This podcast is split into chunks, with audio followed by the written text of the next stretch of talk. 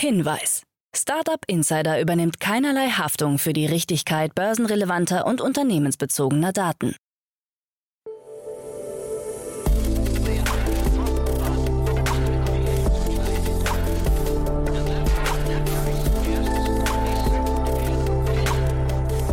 Startup Insider Daily.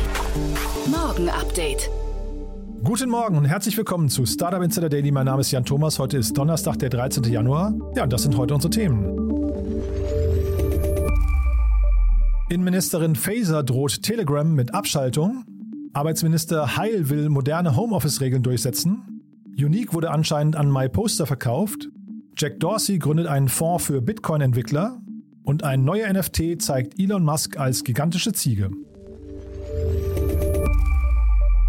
Heute bei uns zu Gast im Rahmen der Reihe Investments und Exits ist zum ersten Mal Amanda Birkenholz von UVC Partners. Und wir hatten ein tolles Gespräch, muss ich sagen, hat mir großen Spaß gemacht. Wir haben im erweiterten Bereich über zwei Finanzierungsrunden aus dem Immobilienbereich gesprochen, beziehungsweise das eine eher aus dem Retail Space. Beides sind Software-as-a-Service-Unternehmen, das eine aus Wien, das andere aus den USA. Das eine mit einer kleinen Finanzierungsrunde, das andere mit einer großen Finanzierungsrunde und das eine aus dem Nachhaltigkeitsbereich und das andere aus dem Datenbereich. Also ihr seht schon, ein ziemlich cooler Mix, kommt auch sofort nach den Nachrichten mit Anna Dressel. Aber wie immer kurz der Hinweis auf die weiteren Folgen. Heute um 13 Uhr lohnt es sich auf jeden Fall reinzuschalten. Da ist Florian Semler zu Gast, der Gründer von Formel Skin.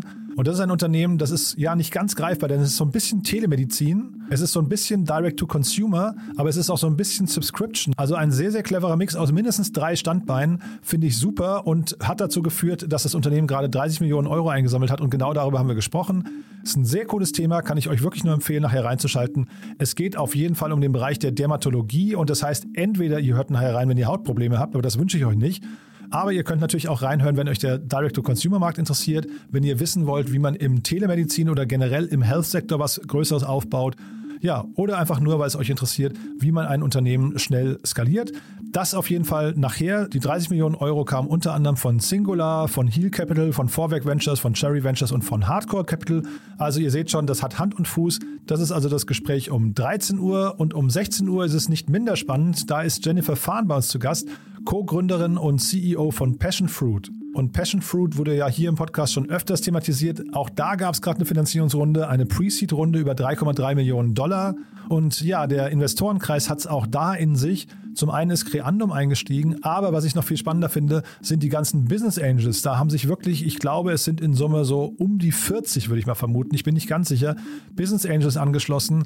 Und zwar viele namhafte, entweder es sind die Gründer aus namhaften Unternehmen oder es sind hochrangige Mitarbeiter aus großen Unternehmen. Also ich sehe hier gerade auch so eine Grafik, da ist drauf Johannes Reck und Tao Tao, beide die Gründer von Get Your Guide. Celine Willers äh, kennt ihr wahrscheinlich als Social Media Expertin. Peter Großkopf, der ehemalige CTO von der Solaris Bank. Die beiden äh, Doppelgänger Pip Klöckner und Philipp Glöckner. Laura Lewandowski war ja auch neu hier zu Gast. Iskender Direk von Wix. Dann sehe ich Tim Schmitz von Jodel. Ich sehe Sophie Chang von QNO Medical. Ich sehe den David Karschab von äh, Schoko.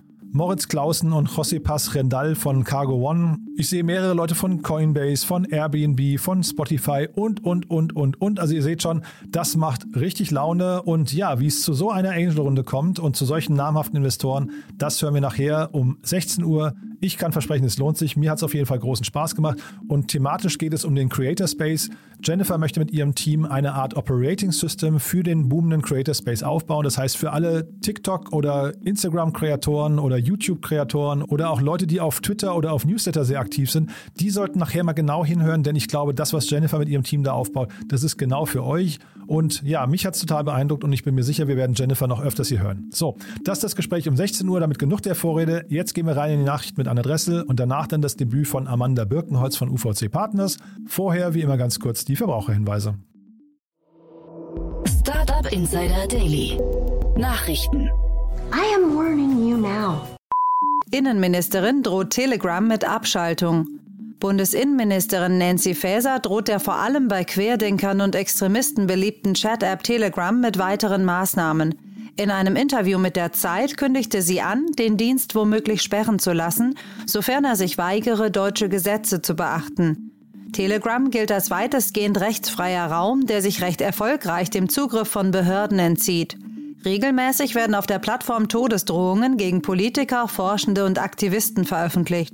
Bereits im Dezember letzten Jahres hatte Faeser vorgeschlagen, den Druck auf Google und Apple zu erhöhen, damit diese gegenüber Telegram ihre App Store-Regeln durchsetzen. Jetzt brachte sie eine Sperrung in Deutschland als Zitat Ultima Ratio ins Spiel. Arbeitsminister Heil will moderne Homeoffice-Regeln durchsetzen. Bundesarbeitsminister Hubertus Heil, SPD, plant, den Rechtsanspruch auf Homeoffice dauerhaft im deutschen Arbeitsalltag zu etablieren und kündigt einen, Zitat, modernen Ordnungsrahmen für mobiles Arbeiten an. Ich bin dafür, dass wir aus dem Corona-bedingten ungeplanten Großversuch zum Homeoffice grundlegende Konsequenzen für die Arbeitswelt ziehen, so Heil am Mittwoch gegenüber der deutschen Presseagentur.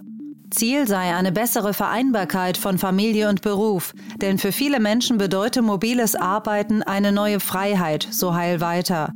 Gleichzeitig schränkte der Arbeitsminister ein und betonte, dass Homeoffice auch Schattenseiten habe, insbesondere aufgrund der verschwimmenden Grenzen zwischen Arbeit und Privatleben. Deshalb gelte, auch im Homeoffice muss mal Feierabend sein. Kunst-Startup Unique verkauft. Der 2014 von Lea Lange, Marc Pohl und Sebastian Hasebrink gegründete Online-Shop für handverlesene Kunst- und Wohnaccessoires wird offensichtlich vom Bergkirchener Unternehmen MyPoster übernommen.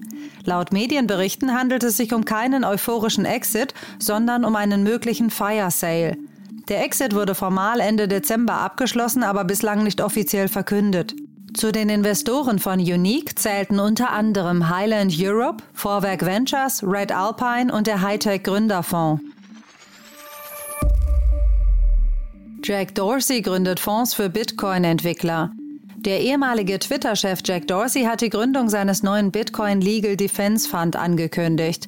Dieser soll helfen, Bitcoin-Entwickler gegen Rechtsstreitigkeiten und vor Klagen bezüglich ihrer Aktivitäten im Bitcoin-Ökosystem zu verteidigen. Der Bitcoin Legal Defense Fund ist eine gemeinnützige Organisation, die darauf abzielt, rechtliche Probleme zu minimieren, die Softwareentwickler von der aktiven Entwicklung von Bitcoin und verwandten Projekten wie dem Lightning Network und Bitcoin-Datenschutzprotokollen abhalten, so Dorsey in einer E-Mail. In einem ersten Fall hat der Fonds die Zitat Koordinierung der bestehenden Verteidigung der Tulip Trading Klage gegen bestimmte Bauträger wegen angeblicher Verletzung der Treuepflicht zu übernehmen und die Finanzierungsquelle für externe Anwälte bereitzustellen. Der Tulip-Fall ist in der Kryptowelt berüchtigt, da Craig Wright beschlossen hat, zahlreiche Bitcoin-Entwickler wegen eines angeblichen Hacks zu verklagen, der dazu führte, dass er Bitcoin im Wert von über 4 Milliarden Dollar verloren hat. Spotify schließt internes Podcast-Studio. Der Audio-Streaming-Dienst Spotify hat verkündet, seine hauseigenen Spotify-Studios zu schließen. Diese waren primär auf die Produktion von Podcasts spezialisiert, aber offensichtlich hatte ihre Bedeutung nachgelassen, nachdem Spotify die drei anderen Podcast-Netzwerke Parcast, Gimlet und The Ringer übernommen hatte. Betroffen sind bis zu 15 Mitarbeiter, die teilweise anderen Abteilungen zugewiesen und teilweise entlassen wurden. Not decided at all. Strafmaß im Theranos-Urteil erst im September. Das Strafmaß für die wegen Investorenbetrugs verurteilte einstige Vorzeigeunternehmerin Elizabeth Holmes wird voraussichtlich erst im September bekannt. Damit folgt das Gericht dem Antrag von Anklage und Verteidigung, die zunächst den Ausgang des zweiten Verfahrens gegen die einstige rechte Hand bei Theranos, den Manager Ramesh Balvani, abwarten wollen, der im März vor Gericht kommen soll. Die 37-jährige Holmes hatte Investoren und Patienten über die Erfolge und Wirksamkeit ihres Startup Theranos getäuscht und behauptet, Bluttests revolutionieren zu können. Nach heutigem Stand drohen ihr bis zu 20 Jahre Gefängnis. US-Prozessbeobachter gehen jedoch davon aus, dass das Strafmaß deutlich geringer ausfallen werde. Elon Musk als gigantische Ziege. Die illustre Welt der Kryptowährungen ist um einen neuen Protagonisten reicher. Mit Elon Goat ist ein neuer NFT auf den Markt gekommen, dessen Token Elon Musks Kopf auf dem Körper einer Ziege zeigt.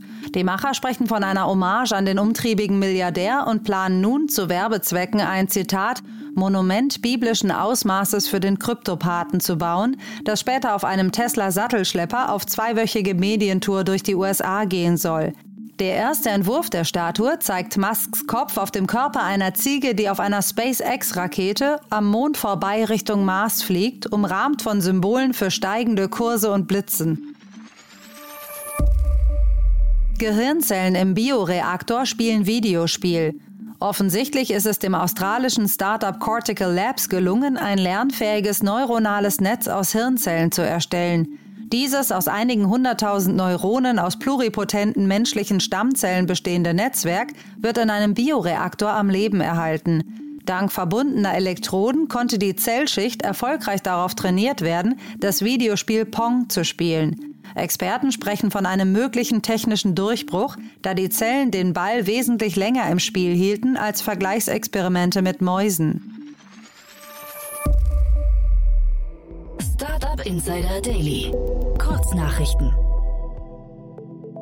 Nachdem die Erteilung der finalen Genehmigung für Teslas Gigafactory im brandenburgischen Grünheide monatelang auf sich warten lässt, hat die Landesregierung nun verkündet, dass man dabei sei, in die eigentliche abschließende Prüfung der Genehmigungsentscheidung einzutreten.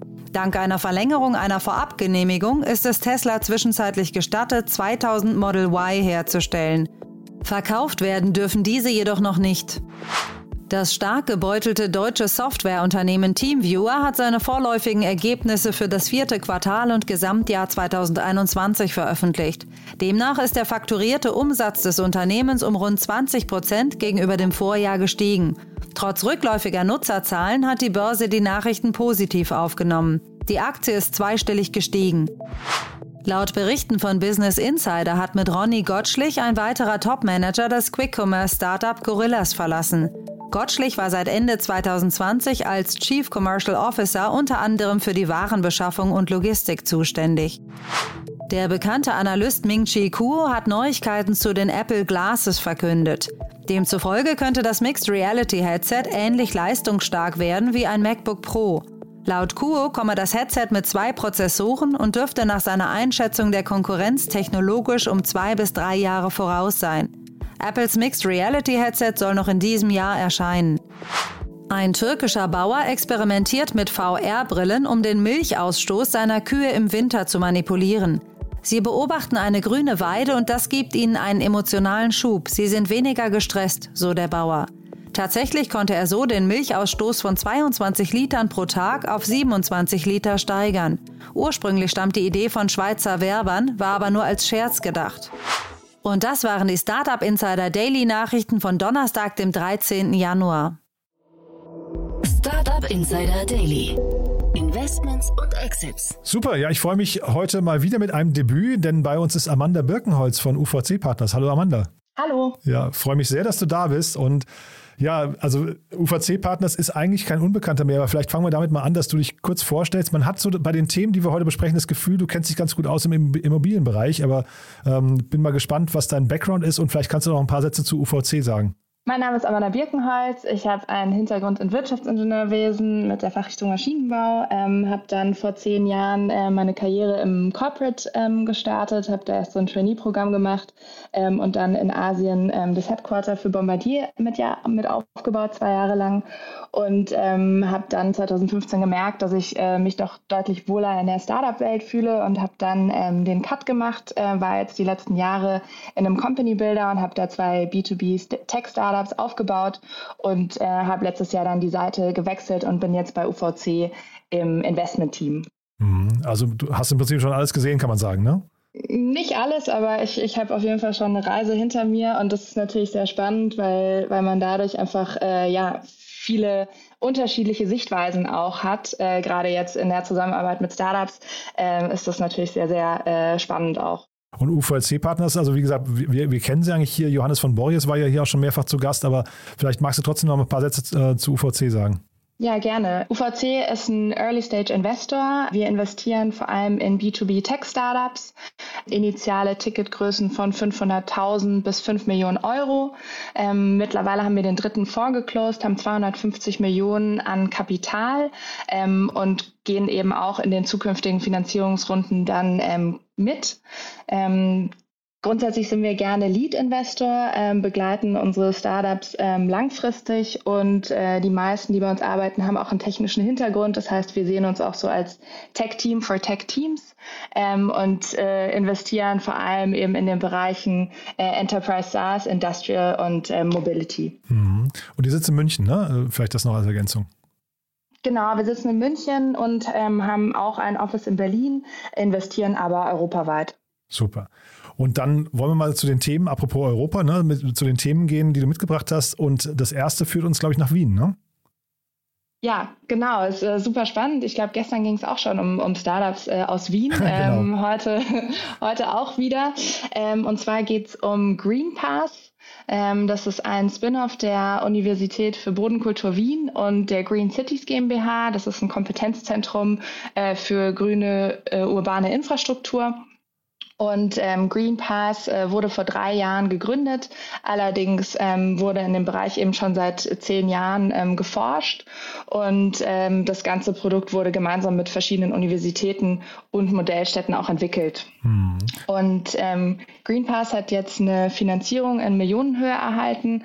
Ähm, Genau, die genaue Summe ist nicht bekannt, ähm, aber äh, spannende Investoren, ähm, einmal Pi Labs, äh, zum Beispiel aus London, das ist ein äh, PropTech-Investor ähm, und dann noch äh, verschiedene andere, wie der AWS Gründerfonds ähm, aus Österreich und äh, auch ähm, das Family Office von ähm, dem ehemaligen Strabag-Vorsitzenden. Hm.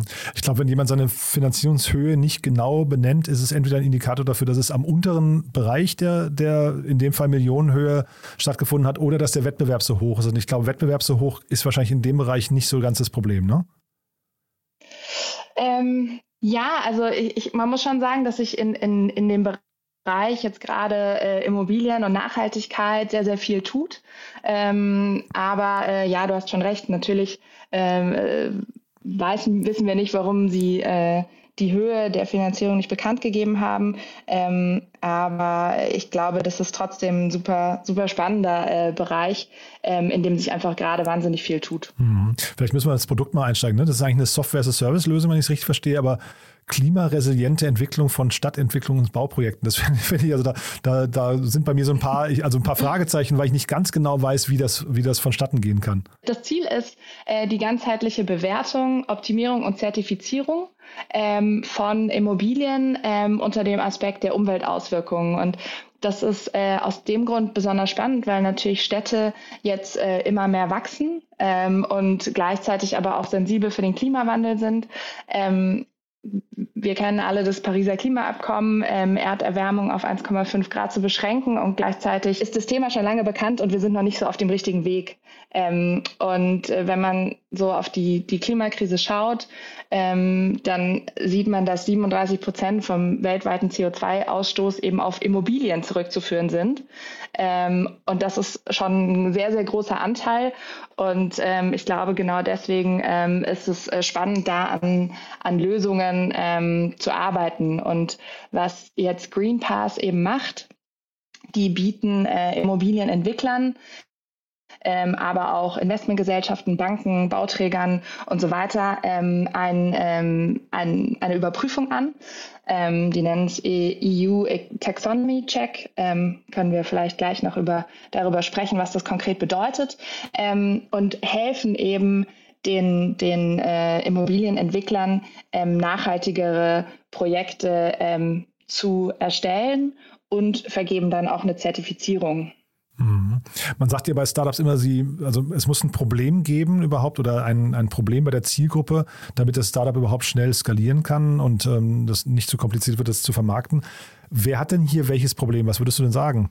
In der Immobilienbranche gibt es, glaube ich, viele ähm, äh, Player, die hier äh, ein Problem haben. Das eine sind zum Beispiel jetzt die Halter der, der Immobilien, ja, also die, die Asset Manager.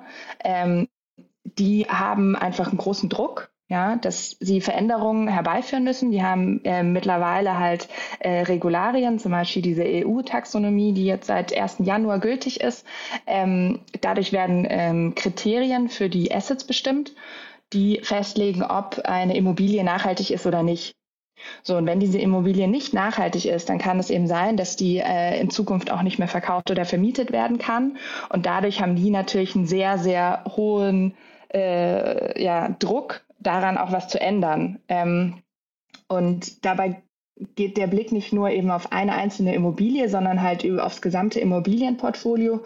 Und äh, die, die Immobilienhalter wollen natürlich ähm, ja, ihr Portfolio eben optimieren und zwar äh, nicht nur wie früher auf, äh, auf Marge und Profit, sondern eben auch auf Nachhaltigkeit. Mhm. Ich wusste das gar nicht, dass das, also ich kenne diesen EU-Taxonomy-Check, kenne ich gar nicht und ich wusste auch nicht, dass es dann so rigoros ist, dass man das unter Umständen nicht vermieten kann. Ist das tatsächlich so, ja? Das ist heute noch nicht so, aber es ist auf jeden Fall, gibt da einen starken Trend hin. Ähm, und äh, dadurch natürlich einfach Handlungsbedarf, weil wenn es einmal so da ist und die Immobilie dann quasi nicht mehr so werthaltig ist, dann äh, ist der Zug im Prinzip schon abgefahren und deswegen gibt es jetzt einfach einen, einen sehr starken ähm, Handlungsdrang. Finde ich super, weil, also ich meine, du hast ja gerade richtig gesagt, wir, wir sitzen ja alle im gleichen Boot und wir wollen, dass sich was ändert und auch, dass die Verursacher irgendwie, äh, sag mal, sich, sich, sich kümmern hinterher. Man kennt das so ein bisschen, glaube ich, von der KfW. Ne? Die KfW hat so verschiedene Standards, wo sie dann eben so, so äh, Energieeffizienzen von Häusern ähm, bewertet, bis hin, glaube ich, zum Passivhaus oder sowas. Klingt ein bisschen ähnlich, ne? Genau, und es, es gibt jetzt eben, wie gesagt, immer mehr äh, diese, diese Bewertungen und Analysen von Gebäuden und jetzt auch gerade im KfW, genauso auch eben bei der Finanzierung, ähm, sind natürlich jetzt auch Banken zum Beispiel eben stark daran interessiert, äh, zu verstehen, wie nachhaltig auch diese Immobilien sind, um eben bewerten zu können, inwiefern ähm, die Finanzierung da ähm, sinnvoll ist.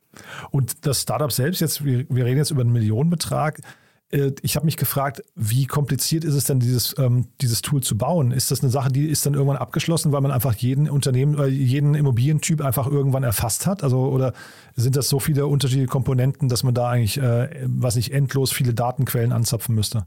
Also ich glaube, das ist schon ein, ein Produkt, ähm, das sich immer weiterentwickeln wird. Also aktuell, ähm, die fokussieren sich ja nicht nur auf die Immobilie an sich, sondern auf die gesamte Stadtplanung und haben da verschiedene Themenfelder sowie Klima, Wasser, Luft, Biodiversität und so weiter und ähm, arbeiten da auch mit, mit unterschiedlichen Partnern eben zusammen, die dieses äh, Produkt und Projekt weiterentwickeln.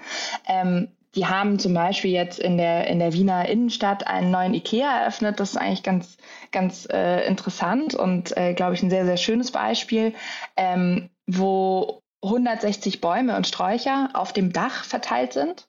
Ähm, und sie dadurch äh, nachhaltigen Raum mitten in der Innenstadt schaffen und eben auch an heißen Tagen so die Umgebung ähm, die, die, die Temperatur der Umgebung senken können. Und das ist jetzt natürlich, wenn man sich das anguckt, am Ende sicherlich auch ein Projekt, das jetzt nicht wie eine klassische SaaS-Plattform äh, super skalierbar ist, sondern wo es eben schon auch darum geht, sich dann die einzelne Immobilie und die Entwicklung anzugucken ähm, und wo auch einfach sehr, sehr viele unterschiedliche Parameter mit einfließen. Ähm, deswegen glaube ich, dass das schon was ist, was sich auch immer weiterentwickeln wird. Und klingt aber auch so fast so ein bisschen wie Beratung dann, ne? so Individualbetreuung. Ähm, also man, man kann es nicht so sauber skalieren, wenn ich dir gerade richtig folge, wie man vielleicht ein, was ein CRM oder sowas, wenn man das baut, äh, skalieren könnte. Ne? Also ich habe das Produkt jetzt selber noch nicht genutzt, ähm, deswegen kann ich das dazu, äh, dazu im Detail äh, nicht sprechen. Ähm, die haben so verschiedene ähm, Pakete oder Bereiche, ja, wo sie erstmal, glaube ich, eine, eine Analyse ähm, machen, ähm, um eine grobe Ersteinschätzung eben zu bekommen. Ähm, das ist, glaube ich, ein recht äh, ja, standardisiertes und dadurch auch skalierbares Modell. Ähm, und je nachdem, in, in, in, in welchem Bereich es dann geht, ähm, ist, glaube ich, schon auch immer so eine Beratungskomponente dabei. Ähm, bin mir jetzt aber tatsächlich nicht sicher, wie es dann wirklich im Detail abläuft. Ähm, wir haben aber auch eine Zertifizierung ähm, und dadurch ein standardisiertes äh, Prüfverfahren, ähm, was sicherlich eben dann auch einmal erstellt wird und dann halt äh, ja ausgegeben wird, aber auch da natürlich wieder durch äh, verschiedene Experten, die dann die Zertifizierung dann auch tatsächlich durchführen. Und inhaltlich wäre das ein Thema für euch gewesen, würdest du sagen? Das ist auf jeden Fall ein Bereich, ähm, den wir uns anschauen, ähm, haben da auch äh, ja, insgesamt äh, der, der gesamte Nachhaltigkeitsbereich ähm, in der Industrie, aber eben auch jetzt bei Immobilien. Ähm, da haben wir uns auch verschiedene Sachen angeguckt und äh, sind da auf jeden Fall schon ähm, da, ja, sehr interessiert, ähm, auch gerade weil natürlich Nachhaltigkeit aus unserer Sicht auch einfach ein sehr, sehr wichtiges Thema ist. Dann würde ich sagen, wir gehen mal zum nächsten Thema. Das hat weniger mit Nachhaltigkeit zu tun. Ne? Das hat eher, eher fast, da, da geht es fast sogar um das Gegenteil, würde ich sagen. Aber äh, bin mal gespannt, wie du das einschätzt. Genau, das äh, nächste Thema Placer AI. ähm, ist ein Location Analytics Startup aus Kalifornien, ähm, wurden 2016 gegründet ähm, und haben jetzt äh, mit 100 Millionen Dollar äh, bei einer 1 Milliarde Bewertung eine Series C geraced. Ähm, und äh, haben da Investoren wie äh, Josh Buckley, den CEO von Product Hunt ähm, und die Investmentfirma von Disney bzw. DreamWorks, als auch zum Beispiel Fifth Wall, das ist ein äh, PropTech-Investor aus den USA. Hm. Und ich habe mir ein paar Videos angeguckt, von denen ist es schon abgefahren, was die machen. Ne? Aber wenn ich sage, es ist das Gegenteil von, von äh, was nicht, Nachhaltigkeit, hier geht es ja fast darum, dass man Besucherströme optimiert und möglichst viele Menschen in seine zum Beispiel Kaufhäuser oder so reinbringt. Ne? Ja, Genau, also darum geht es. Es ist eine Traffic Analytics Plattform, um Bewegungen äh, erstmal zu verstehen, zu analysieren und dann eben natürlich auch ähm, zu beeinflussen. Also Zielgruppe sind äh, zum Beispiel Einzelhändler, äh, Immobilien ähm, äh, und, und so weiter. Ähm, Gegenteil von Nachhaltigkeit, naja, also geht natürlich darum, äh, den, die äh, verschiedenen äh, Orte und Geschäfte äh, mit, mit seinen Kunden zu befüllen. Ähm, aber so ganz Gegenteil würde ich jetzt nicht sagen. Mhm. Na, ich wollte es jetzt nicht zu kontrovers machen. Wahrscheinlich ist es auch, wahrscheinlich wird man dem, dem Startup nicht gerecht. Ich fand die Lösung total abgefahren, muss ich sagen. Wenn man sich das anschaut, ähm, das ist schon, glaube ich, ein, ein, sehr, sehr spannender Bereich, weil sie im Prinzip wirklich versuchen, ja, zu quantifizieren und, und Daten zu liefern, über das, was überhaupt in, ja, in Gebäuden, in, in äh, Kaufhäusern oder auch, ich glaube, Sie haben hier relativ viele, ähm, ich weiß nicht, auch öffentliche Bereiche, was dort passiert, ne? Ja, und ich glaube, gerade so für, für äh, zum Beispiel den Einzelhandel ähm, ist das halt ein super spannendes Thema, weil ähm, wenn du dir E-Commerce anschaust, ja, also der, der äh, E-Commerce Store weiß im Prinzip alles äh, über seine Kunden. Was hat er gemacht? Äh, welche Produkte hat er sich angeguckt? Was hat er in den Warenkorb gelegt? Was hat er vielleicht wieder rausgeworfen? Ähm, wann hat er den Prozess abgebrochen und so weiter? Also die haben einfach unglaublich viele Daten und so im stationären Handel ähm, kennt halt äh, das, das Geschäft Geschäft äh, vielleicht die Besucherzahlen, ähm, aber auch nicht immer und dann die Auswertung des Kassenbons. Und ähm, deswegen glaube ich, dass da einfach wahnsinnig viel, äh, ja, auch noch Potenzial ist, das gehoben werden kann. Ähm, und jetzt bei Placer AI war es eben auch noch so, dass jetzt zum Beispiel durch die Pandemie ähm, es einfach nochmal andere Use Cases gab, nämlich äh, um, um festzustellen zum Beispiel, dass Test- oder Impfstandorte eben nicht überfüllt sind, ähm, genauso wie, wie äh, ja, die Innenstadt und andere Orte einfach genutzt werden, ähm, um da eben nicht mehr Leute, sondern eventuell auch eine bessere Verteilung der Menschen hinzubekommen. Mhm. Genau, Sie haben auch, äh, glaube ich, in dem TechCrunch-Artikel, den wir beide gelesen haben, da ging es zunächst mal um diese ganze Covid-Zeit, aber ich glaube, das ist ja ein Thema, was, also Covid ist jetzt so ein Nebenaspekt dabei, glaube ich, weil man halt eben wissen möchte, wie viele Menschen sind an welchem Ort, äh, um nicht zu vielen Menschen zu begegnen. Aber das ist wahrscheinlich, äh, unabhängig dessen, ist das ein Thema, was, glaube ich, auch lange Bestand haben wird hier. Ne? Also die äh, Placer AI ist keine Lösung für den Moment nur. Nee, absolut. Und es ist eigentlich erstaunlich, ähm, dass die sich in Zeiten von Covid auch so stark entwickelt haben, ähm, weil die haben die letzte Finanzierungsrunde erst letztes Jahr gemacht äh, und hatten da 50 Millionen eingesammelt und ähm, jetzt eben direkt eine neue Runde mit 100 Millionen hinterherzuschießen, ist schon auch äh, ja sehr sehr stark ähm, und äh, die die ich glaube, auf der einen Seite haben sie jetzt eben ein, gutes Geschäft, auf der anderen Seite, sobald die Pandemie äh, sich auch mal dem Ende zuneigt und das Leben wieder weitergeht, gibt es einfach noch viel mehr ähm, ja, Traffic in, in, in den Geschäften. Ich glaube, die Leute haben super viel Lust, wieder rauszugehen, sich zu bewegen, sich zu treffen. Ähm, und ich glaube, dann äh, ja, wird äh, Placer äh, AI quasi noch relevanter ähm, und noch mehr Informationen haben als, als jetzt. Hm. Und ich glaube, die Datengrundlage hier kommt durch die Smartphone-Bewegung. Ne? das habe ich richtig verstanden, oder? Mm, ja, so habe ich das auch verstanden. Also eine Mischung aus verschiedenen ähm, ähm, Wi-Fi, GPS, Beacons, die dann eben ähm, aggregiert und ausgewertet werden. Mhm. Weil Sie eben schreiben, perspektivisch wollen Sie bis zu 50 verschiedene Datensätze liefern. Das finde ich schon total, total spannend, muss ich sagen. Und dieses, dieses Gegenteil von Nachhaltigkeit, das meine ich deswegen, weil ein Teil des, ähm, und das ist auch total logisch, finde ich, ein Teil der, ähm, der, der Software, die Sie anbieten, besteht im Benchmarking mit anderen. Das heißt, da können zum Beispiel, ich weiß nicht, Kaufhausbesitzer oder sowas hingehen und können Standorte vergleichen. Und das ist natürlich dann im zweiten Schritt irgendwie so ein bisschen, natürlich entsteht da auch Druck, dass man versucht, mehr Leute in sein eigenes Kaufhaus reinzuholen. Also das meine ich eigentlich mit, ne? also wenn, mm. wenn, Menschen shoppen gehen, ist ja natürlich immer, äh, da, da ist ein kleines Fragezeichen an der Nachhaltigkeit dann dran. Ja, ja, ja, das stimmt. Ähm, und, aber das ist natürlich sicherlich das, das ultimative Ziel der, der Nutzer, ähm, mehr äh, Menschen in, in ihre Geschäfte zu bringen. Und ähm, da gibt es einfach so viele Faktoren, ja, man, die, die halt relevant sind. Also man könnte meinen, dass ein, äh, dass ein Geschäft in der Innenstadt immer besser funktioniert als eins in der Randlage. Ähm, das ist wahrscheinlich häufig auch so, aber eben nicht immer, weil viele andere Faktoren eben noch dazukommen. Welches Geschäft ist zum Beispiel nebenan? Ähm, was ist so in der Umgebung alles zu finden? Und so ändern sich auch teilweise die Mietpreise, je nachdem, ob halt draußen eine Baustelle ist oder ähm, das, das Geschäft nebenan äh, gewechselt hat. Ähm, und ich glaube, eben durch solche Daten haben die äh, Immobiliennutzer bzw. Einzelhändler einfach ähm, ja eine, eine deutlich bessere Insights. Ja, finde ich total, total relevant, äh, weil ja auch der, das Eröffnen eines Geschäfts ist ja auch ein riesen Investment, das darf man ja auch nicht vergessen. Ne? Also man, äh, man committet sich auf eine lange Laufzeit, meistens irgendwie so Verträge von wahrscheinlich drei bis zehn Jahren oder sowas. Äh, plus man hat ja diese ganze Store-Einrichtung, dieses Umbauen und so weiter. Und ich glaube, das sind, wenn wir, da, wenn wir das mal hochrechnen, da dann irgendwie im Vorfeld vielleicht auch noch ein paar relevante Informationen zu bekommen und da kann ja so ein Tool auch helfen, ist, glaube ich, total, total hilfreich. Ja, absolut. Ja. Nee, also sehr, sehr spannendes Thema. Ähm, haben wir dazu zu den beiden Themen was Wichtiges vergessen, würdest du sagen? Ähm, nee, ich glaube, wir, wir haben das ganz gut äh, ja, umrissen. Ähm, auf jeden Fall beides sehr, sehr spannend und äh, vielen Dank auch, dass ich äh, heute hier sein durfte. Ja, ich danke dir. Du hat großen Spaß gemacht und ja, ich freue mich auf eine Fortsetzung. Super, ich mich auch. Startup Insider Daily, Investments und Exits. Der tägliche Dialog mit Experten aus der VC-Szene. So, das war Amanda Birkenholz von UVC Partners. Ich hoffe, ich habe nicht zu viel versprochen. Ich fand's super, hat mir großen Spaß gemacht und wie gesagt, ich glaube, wir werden Amanda hier öfters begrüßen. Wäre zumindest mein Wunsch. Und ja, wenn es euch auch so geht, wenn euch gefällt, was wir hier tun, bitte empfehlt uns weiter. Ich sage es ja hier jeden Tag.